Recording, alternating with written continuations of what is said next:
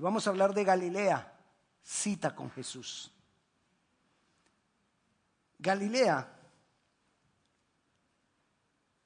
¿Cuántos saben que Jesús resucitó? No es que lo creamos, sabemos que resucitó. Amén.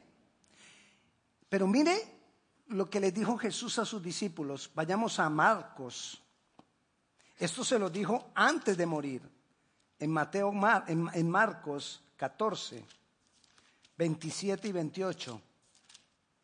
Dice así.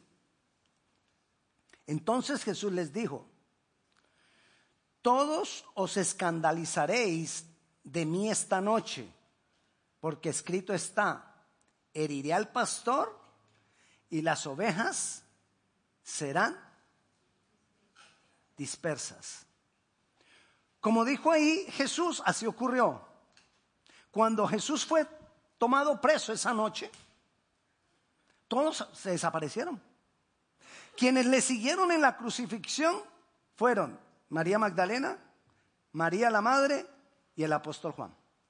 Demás, como había, dicho, había sido eh, dicho ahí, fueron dispersados, se dispersaron, salieron corriendo.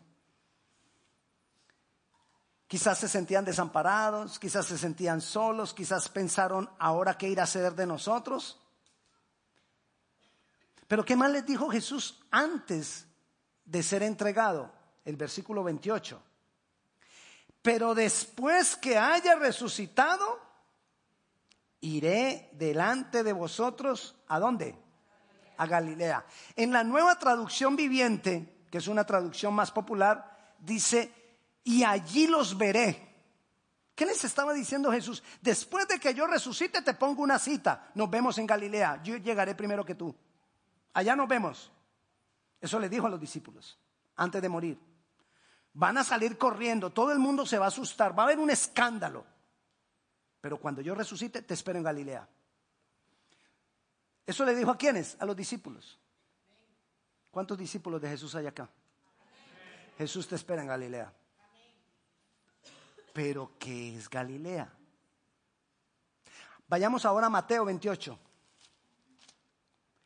Mateo capítulo 28, versículo 1. Esto lo leímos y, sacamos otras enseñanzas hace ocho días de aquí, de la resurrección de Jesús.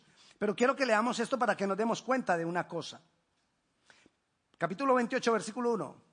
Pasado el día de reposo, al amanecer del primer día de la semana, vinieron, vinieron María Magdalena y la otra María a ver al sepulcro. ¿Qué día fue? El primer día de la semana. ¿Cuál es el primer día de la semana? Un domingo, o sea, un día como hoy.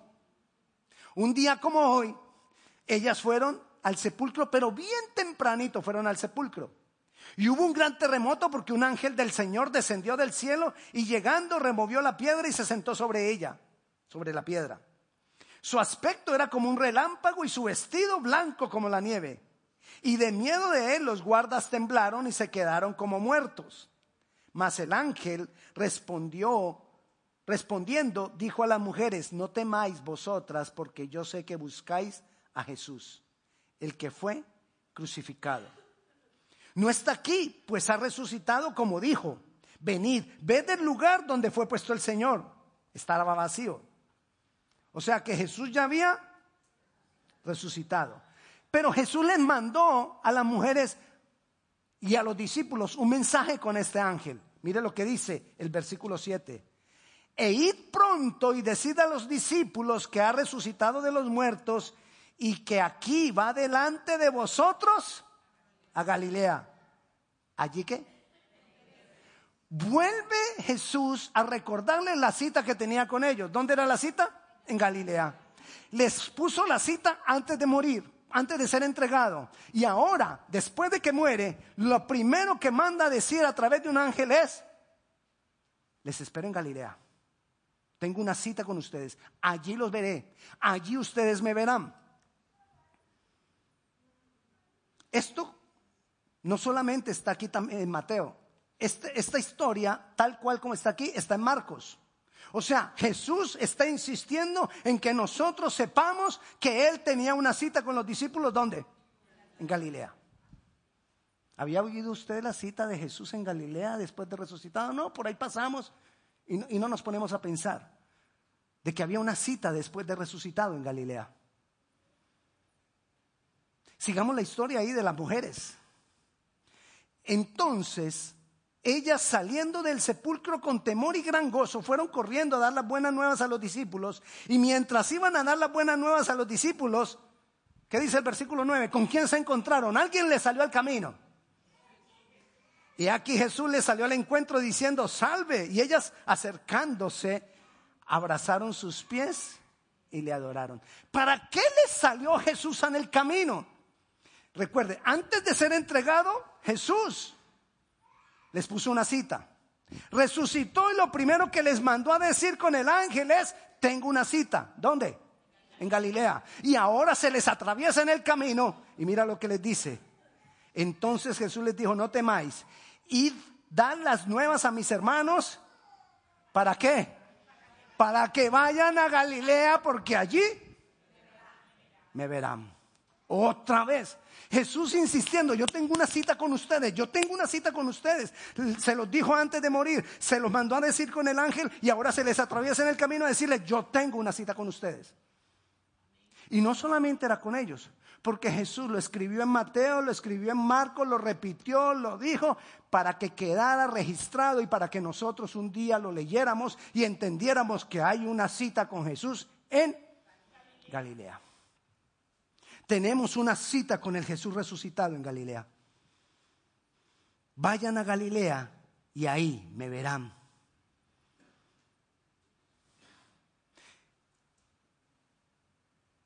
Es tan fácil para nosotros dejar de ir a Galilea. Para Jesús fue importante. Lo repitió, lo dijo con lo, lo mandó a decir con el ángel. Se las atravesó a las mujeres para, decir, para decirles y recordarles. Lo dejó registrado en los diferentes evangelios. Y quiero recalcarle la insistencia de Jesús en la cita en Galilea. Él insistió y él se aseguró, yo quiero que lo lean y que todos lo sepan cuando lean mi evangelio, que yo tengo una cita en Galilea. Fue importante para Jesús y como fue importante para Jesús, lo fue también para sus discípulos. Y como fue importante para Jesús y fue importante para los discípulos, debe ser importante para para mí. Debe ser importante para mí. ¿Qué es Galilea? Galilea es el lugar donde Jesús se quiere encontrar con sus discípulos públicamente. Es el lugar de la congregación. Es el lugar donde se reúnen y están juntos y ahí se manifiesta Dios. No nos digamos mentiras. Uno muchas veces puede decir, no, yo, yo, yo oro y yo busco al Señor en mi casa. Pero lo que se manifiesta cuando estamos reunidos, la mayoría de veces no se manifiesta en nuestra casa no se manifiesta cuando estamos solos. Seamos sinceros. Sí, sentimos la presencia de Dios, buscamos a Dios, pero no es igual. ¿Por qué? Porque aquí estamos, como decía ahora mi esposa, hablando de la oración de los jueves. Cuando hay más leña, hay más fuego. Cuando nosotros estamos todos reunidos, hay más obrar de Dios, hay más poder de Dios. Cuando la congregación se reúne varias veces en los salmos, Dios habla de que Él se manifiesta en medio de la congregación de los santos. Cuando estamos reunidos, cuando estamos juntos. Jesús tiene citas personales contigo, pero aquí está hablando de Galilea de citas públicas con nosotros. A Dios le agrada esto. A Dios le agrada cuando cantamos juntos. A Dios le agrada y a eso se refería él cuando le decía, vayan a Galilea, allí los espero, para que estemos juntos. Yo quiero que sus vidas sean transformadas. Yo quiero obrar en ustedes. Yo quiero terminar la obra que comencé con ustedes. Pero necesito que me vean en Galilea. Necesito que nos encontremos en Galilea. Pero es tan fácil para nosotros decir, el primer día de la semana, no puedo. Qué pena Jesús con la cita, pero no puedo. Estoy cansado. Siga. No me siento bien. Lo que varias veces le tengo que tengo otro compromiso. Hace frío. ¿Hace calor? ¿Está lloviendo? ¿Está nevando? Ay, el día está bonito. Entonces vámonos con los niños para otra parte. O sea, cualquier cosa daña la cita en Galilea. ¿Por qué? ¿Qué te dice eso a ti? Y nosotros decimos, Jesús, tú eres mi Señor. Pero nos vemos la otra semana. Te amo. Es como cuando uno le decía pues al enamorado, que uno le decía, por ti yo sería capaz de atravesar mares. Por ti yo sería capaz de subir montañas. Mi amor, te espero hoy. No, está lloviendo. entonces, como que no concuerda. Así nos pasa con Jesús. Y nosotros le decimos, sí, tú eres mi Dios. Yo me imagino las caras de Jesús.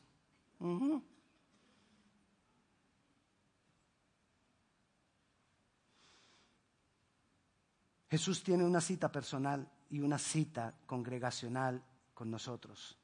Porque Jesús quiere manifestarse a nosotros cuando nosotros estamos juntos.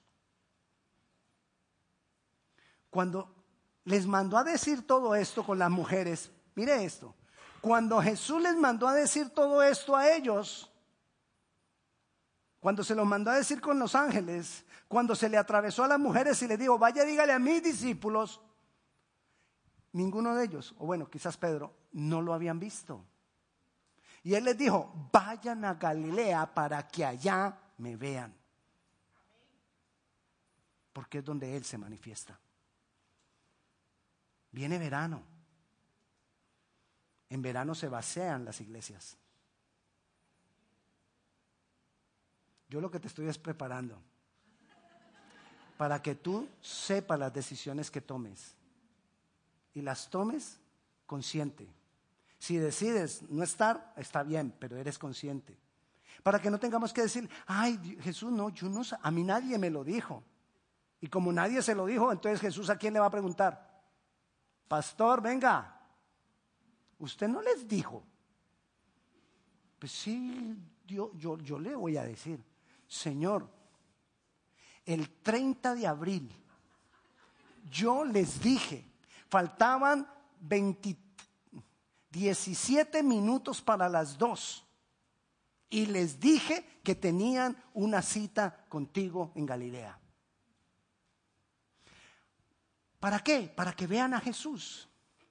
Pero ¿qué había pasado en Galilea? ¿Por qué Galilea? ¿Por qué no Corazín? ¿Por qué no Jerusalén, ¿qué pasaba en Galilea? ¿Qué había pasado en Galilea? Te voy a dar algunas cosas de lo que había pasado en Galilea. Fue el lugar donde Jesús más se manifestó, Galilea. Fue donde Jesús desarrolló su ministerio, Galilea. Fue donde Jesús llamó a la mayoría de los discípulos, a los once de sus discípulos los llamó en Galilea. Solo a uno no llamó en Galilea, ya que no sabe cuál fue. Aquel. Judas parece. Fue donde más hizo milagros en Galilea, porque donde más hizo milagros Jesús fue en la ciudad de Capernaum, que era en Galilea. Fue donde hizo resurrecciones. ¿Dónde? En Galilea.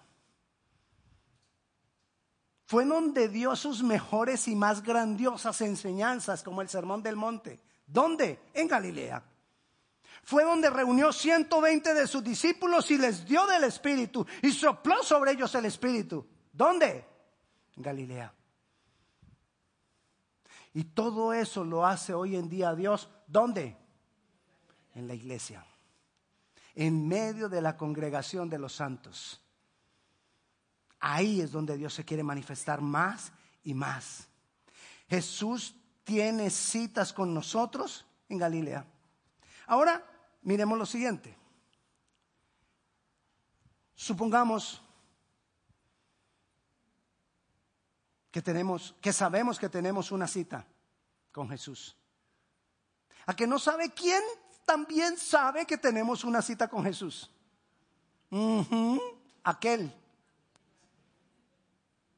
El otro aquel, no el aquel que, que hablamos ahora, que no fue llamado en Galilea, sino el otro aquel el que gobernaba aquel, el diablo. Ok. Él, ¿qué va a querer evitar?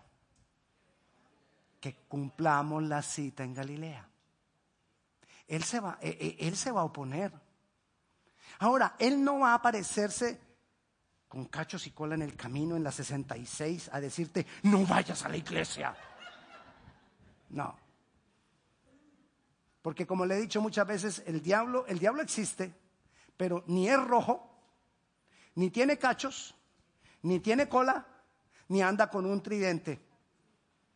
Ese no es el diablo. El diablo se nos va a presentar como ángel de luz, como algo que llama la atención, como algo que aparentemente es bueno, como algo que aparentemente yo debo aceptar. Y con eso se dañó la cita. Lo más tremendo de todo esto es que no es solo una cita. Porque si fuera una cita uno dice, bueno, pues no pude hoy. Entonces la, próxima. Pero yo quiero que miremos lo siguiente. Mira lo que pasó en medio de los discípulos a pesar de que fueron a la cita, a pesar de que fueron a Galilea y vieron a Jesús resucitado. Mira lo que pasó. ¿Qué idea habían los discípulos? Los discípulos habían crecido en medio de una opresión romana como todos los judíos de esa época. Habían sido oprimidos muchas veces. El pueblo de Israel había sido oprimido por Babilonia, había sido oprimido por los sirios. Cada vez venían y los, y los llevaban cautivos. Eso les hacían de todo. Y ahora en ese momento estaban cautivos de Roma. Es decir, Roma los gobernaba. Eran como esclavos en Roma, pero les habían dado derecho de que tuvieran su religión. Entonces ellos, cuando les hablaron del Mesías, ellos creían que el Mesías venía a libertarlos de Roma. Por eso los judíos, cuando Jesús vino y no los liberta de Roma, porque Él venía a presentar un reino que está por encima de lo natural. Él no venía a libertarlos de lo natural. Él venía a colocarlos en lo sobrenatural. Entonces ellos no aceptaron, los judíos no aceptaron por eso a Jesucristo. Pero esa es la mente que tienen en ese momento los discípulos. Y ven a Jesús resucitado y vayamos al libro de Hechos. Ya cuando ellos lo ven, cumplieron la cita y van y están con Jesús. Y en Hechos capítulo 1, versículo 6. Mira, están ellos con Jesús. Es más, ya llevan, ahí donde vamos a leer, ellos llevan 40 días estando con Jesús, Jesús manifestándose a ellos, presentándose a ellos diferentes veces. Se presentó cuando estaban reunidos sin Tomás, luego se presentó cuando estaban reunidos con Tomás, luego se presentó a 500 personas que estaban reunidas. Y ahí estando con ellos, 40 días manifestándose, en el versículo 6, Dice, entonces los que se habían reunido, los que se habían qué? Estaban reunidos con Jesús. O sea, habían cumplido la cita en Galilea.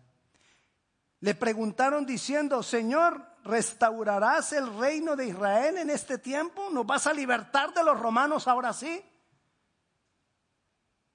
Y Jesús como que le dice, hey, ¿todavía sigues mirando lo terrenal? Yo vengo a presentar un reino mayor, algo más sobrenatural. Seguían sin entender que Jesús venía a establecer el reino de Dios en cada vida. Y ya, había, ya estaban con Jesús viéndolo, viéndolo resucitado. Cuando nosotros aceptamos la cita con Jesús y nosotros nos congregamos, nosotros no somos transformados en una cita. La transformación, como en los discípulos, viene a través de un proceso. Por eso ellos, a pesar de que habían visto a Jesús resucitado, todavía se tenían teniendo la mirada en lo natural en las circunstancias. Que Dios me saque del problema que tengo hoy. Eso es lo que yo quiero. Y vine, vine, a verlo resucitado porque yo quiero que me saque de la opresión romana. Porque yo quiero que me dé la casa que yo quiero. Porque yo quiero que me dé el carro que yo quiero. Porque yo quiero que me dé el trabajo que yo quiero. Porque yo quiero... Con la vista puesta en lo natural. Si nosotros venimos a la cita en Galilea buscando que Dios me conceda las cosas naturales, me voy a frustrar. Porque me doy cuenta que cuando salgo de Galilea y cuando me voy para mi casa, todavía debo la misma plata que cuando entré a la iglesia. Todavía mi esposa sigue bravo conmigo. O todavía yo sigo bravo con mi esposa. Es decir, los problemas no se arreglan porque tú vengas a la iglesia. Los problemas se arreglan cuando tú permaneces en Dios, en el proceso. Y ahí toma valor el versículo que nos vamos a memorizar. Por tanto, todos, mirando a cara descubierta como en un espejo la gloria del Señor, somos transformados de gloria en gloria, como en la misma imagen del Señor, por el Espíritu de Dios. O sea que, ¿qué necesito yo? ¿Una cita? Muchas citas. Todas las citas que pueda. ¿Qué pasa? Ayer estaba hablando con, con, los que vinieron al seminario de vida en el Espíritu y estábamos hablando de un ciclo que ocurre de carga, descarga, recarga. ¿En qué consiste ese ciclo? Se lo voy a explicar. Ya se lo he explicado, pero se lo voy a recordar. Yo vengo a la iglesia y me cargo de Dios. ¡Ah! ¡Uf! ¡Qué rico! Pero durante la semana no busco a Dios. No me reúno con Dios. No tengo citas personales con Dios. Y entonces ya queda como el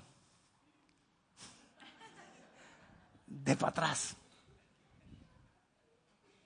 Y me devolví. Al siguiente domingo, ¿a qué vengo? A cargarme.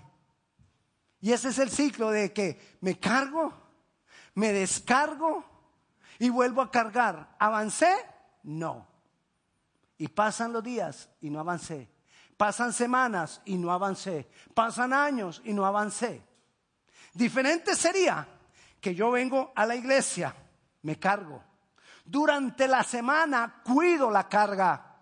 Durante la semana me encuentro con Dios. Durante la semana tengo comunión con Dios tengo intimidad con Dios. Cuando vengo a la siguiente semana, yo no vengo porque me descargué.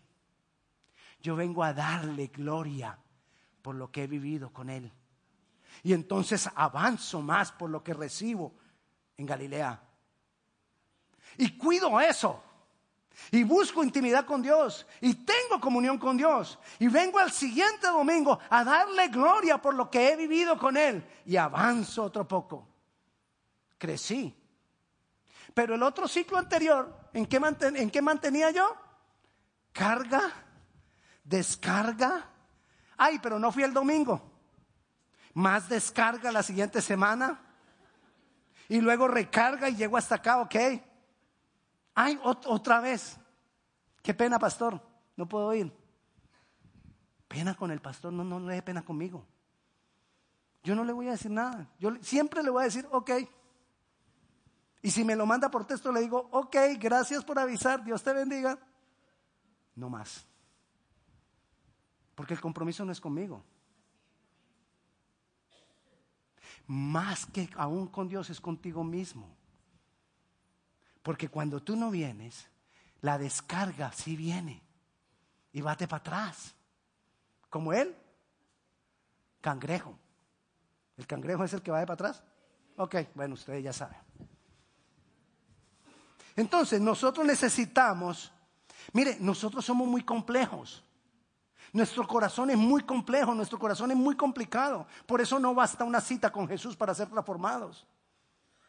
Porque hay una cantidad de cosas en nuestro corazón. Por eso cuando ellos le dicen a Jesús, ¿destruirás a los romanos? Hey, a ti no te va, tú no tienes nada que ver con eso, le dice Jesús. A ustedes no les importe eso. Preocúpense por otra cosa. Vayamos allá en Hechos, donde estábamos leyendo. Y mira lo que dice el Señor. Y les dice en el versículo 7, no os toca a vosotros saber los tiempos o las sazones que el Padre puso en su sola potestad. Pero, versículo 8, recibiréis poder cuando haya venido sobre vosotros el Espíritu Santo y me seréis testigos en Jerusalén, en toda Judea, en Samaria y hasta el último de la tierra. Un encuentro con Jesús me tiene que llevar a mí a recibir más del Espíritu Santo. Eso es lo que pasa aquí. Aquí recibimos del Espíritu Santo y eso es lo que yo voy a cuidar durante la semana. Eso es lo que yo voy a cuidar en mi relación con Dios. Para la próxima cita en Jerusalén, en, Galilea. Pero como no basta una cita, mire que en Hechos, ahí donde estamos, en el capítulo 1, en el versículo 4, después de que Jesús está con ellos en Galilea, ya se va a ir otra vez, va a ser ascendido. Les pone otra cita, porque una cita no basta. Ya había estado con ellos resucitado, ya lo habían visto en Galilea. Y miren Hechos, capítulo 1, versículo 4. Y estando juntos, ¿dónde estaban? Juntos. ¿Con quién? Con Jesús. ¿Dónde? En Galilea. Estando juntos, les mandó que no se fueran de Jerusalén. Ahora sí, no vayan para Galilea. No se vayan a ir de Jerusalén. Ya no los quiero en Galilea no se vayan de Jerusalén. Y les dice, y estando juntos les mandó que no se fueran de Jerusalén, sino que esperasen la promesa del Padre, la cual les dijo, oíste de mí. Porque, porque Juan ciertamente bautizó con agua, mas vosotros seréis bautizados con el Espíritu Santo dentro de no muchos días. Otra cita. Ya no para Galilea. Espera en Jesús, porque necesitamos del Espíritu de Dios. No basta un encuentro con Jesús, necesitamos muchos encuentros con Jesús y con Él, Espíritu Santo. Y ellos esperaron. Y como esperaron en el capítulo 2 de Hechos, versículo 1, cuando llegó el día de Pentecostés, estaban todos, ¿estaban qué? Estaban todos unánimes juntos otra cita pública. Mire que estamos viendo puras citas públicas donde se manifestaba el poder de Dios. Pero qué mentira nos mete el diablo. Tú no necesitas ir a la iglesia, tú puedes buscar de Dios en tu intimidad, en tu casa. Eso es verdad, pero no es la verdad. Porque la verdad es que yo necesito intimidad con Dios en mi casa, pero yo necesito la congregación yo necesito esas citas públicas que Dios, que Jesús me ha dejado. Entonces, cuando llegó el día de Pentecostés, estaban todos unánimes juntos y de repente vino del cielo un estruendo como de un viento recio que soplaba, el cual llenó toda la casa donde estaban sentados. Y se les aparecieron lenguas repartidas como de fuego, asentándose sobre cada uno de ellos. Vino el Espíritu Santo sobre ellos y entonces ellos empezaron a llevar la palabra y empezaron a hablar de Jesús y empezaron a mostrar al Jesús resucitado. ¿Quién? ¿Por qué? Ellos empezaron a vaciar de lo que habían sido llenos. Empezaron a dar de lo que habían sido llenos. Y después, usted va, si usted se lee todo el libro de los hechos, ellos en cada reunión que tenían se manifestaba el Espíritu Santo en ellos. Y se reunían y se manifestaba el Espíritu de Dios en ellos. Y volvían a reunirse y volvían a manifestarse el Espíritu Santo en ellos. Porque no basta una cita. Porque no bastan dos citas. Porque es un proceso en Dios. Es un proceso que yo necesito. Y lo que yo sí he visto, y lo he visto muchas veces y en muchas vidas, que el que permanece en el proceso, Dios lo transforma. Dios lo cambia. Dios va cambiando su vida alrededor. Dios va cambiando las situaciones. Dios va cambiando las circunstancias. Uno ve cómo Dios va, va, mejorando su condición familiar, su condición espiritual, su condición económica, su condición social. Todo se va mejorando cuando, cuando permanecemos en el proceso. Pero lo primero que nosotros dejamos de hacer es ir a las citas. Y cuando dejamos de ir a las citas, con Jesús, las citas públicas, cuando dejamos de ir a las citas públicas, ¿qué pasa? Empezamos de para atrás. Para la, para la próxima vamos a aprender el pasito para poderle mostrar cómo es que nos vamos de para atrás. Pero es facilito. Solamente dejamos de venir y ya. De para atrás, de para atrás. Y después nos quejamos ante Dios. Dios, ¿por qué me pasa esto? Dios, ¿por qué me pasa aquello? ¿Por qué las cosas no cambian? Paraste el proceso. No podemos parar el proceso. Debemos continuar porque es un ciclo. Dios está haciendo la obra en nosotros y dentro de ese ciclo Él me va llenando del Espíritu. ¿Y qué necesito yo hacer para ser más lleno del Espíritu? Si tú estás lleno y quieres ser más lleno, ¿qué necesitas?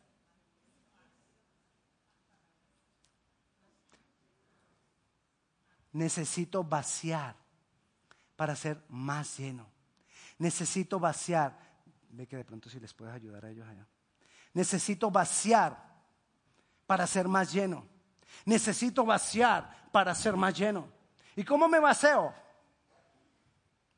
Vayamos a Romanos capítulo 15, versículo 1.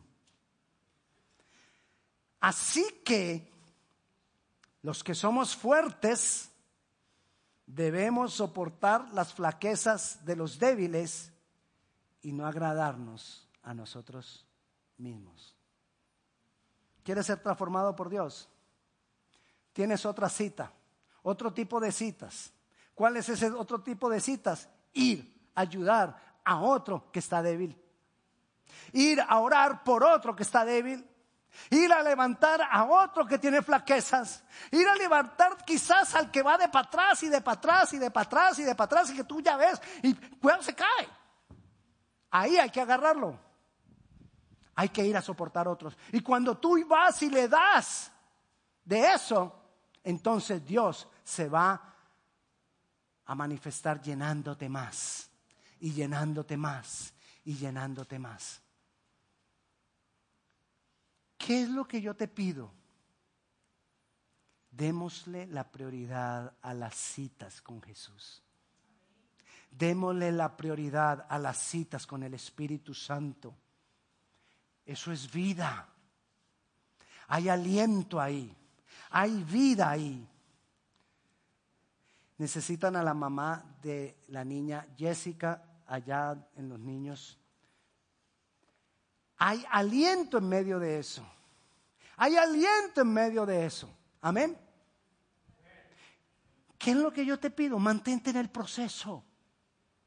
Porque en el proceso somos transformados de gloria en gloria. Hoy recibes gloria, hoy recibiste gloria. Yo hoy recibí gloria de Dios en medio de la alabanza.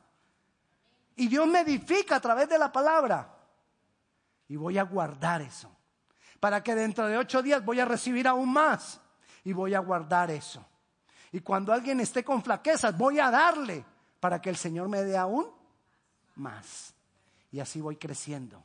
Y así voy siendo parte de lo que Él quiere para nosotros. Él está interesado en transformarnos porque Él está preparando una iglesia santa, pura y sin mancha. Y esa es la manera de hacerlo. Él está preparando un gran ejército. ¿Para qué? La Biblia lo dice. ¿Qué va a pasar después? Él no está pensando en los gobiernos de este mundo. Él no está pensando en lo que está pasando en este. Él no nos está preparando para lo que está pasando para acá. Él no nos está preparando para que nos agarremos a pelear con Trump. No, para eso no nos está preparando. Él nos está preparando para algo más trascendental, más eterno que mientras tanto vamos a estar orando, vamos a estar haciendo aquí la obra, vamos a estar mostrando la cara del Señor en nuestra cara, la obra del Señor en nuestra vida. Pero Él nos está preparando para algo más sublime, para algo más grandioso. Y la preparación es mantente en el proceso. No dejes de ir a Galilea. Y cuando sea el momento, quédate en Jerusalén para que recibamos más y más del Espíritu Santo. Amén. Vamos a orar. Padre Celestial, te damos gloria. Padre Celestial, te damos honra. Padre Celestial, te exaltamos, Dios poderoso. Santo y sublime eres tú. Grande y maravilloso eres tú, Rey. Jesús, gracias porque resucitaste. Gracias porque nos has citado en este lugar, en Galilea. Gracias porque nos has citado para verte resucitado. Gracias porque nos has citado para llenarnos de tu Santo Espíritu. Gracias porque nos has citado para transformarnos, para prepararnos para las cosas grandes que tú tienes. Ayúdanos, Señor, a extender tu reino. Ayúdanos, Padre de Gloria, a vaciarnos sobre aquel que tiene flaquezas. Ayúdanos, Señor, y glorifícate cada día más y más. Glorifícate más y más, Señor. Te damos toda la gloria, te damos toda la honra. Señor, gracias por el aliento de vida que nos has dado esta tarde. Y Señor, ayúdanos a mantenerlo en comunión contigo. Ayúdanos a buscarte esta semana. Ayúdanos a darte la prioridad esta semana. Señor, a ti damos toda la gloria, a ti damos toda la honra. En el nombre de Jesús. Amén y amén. Y la paz de Dios que sobrepasa todo entendimiento sea con cada uno de ustedes. El Señor le bendiga.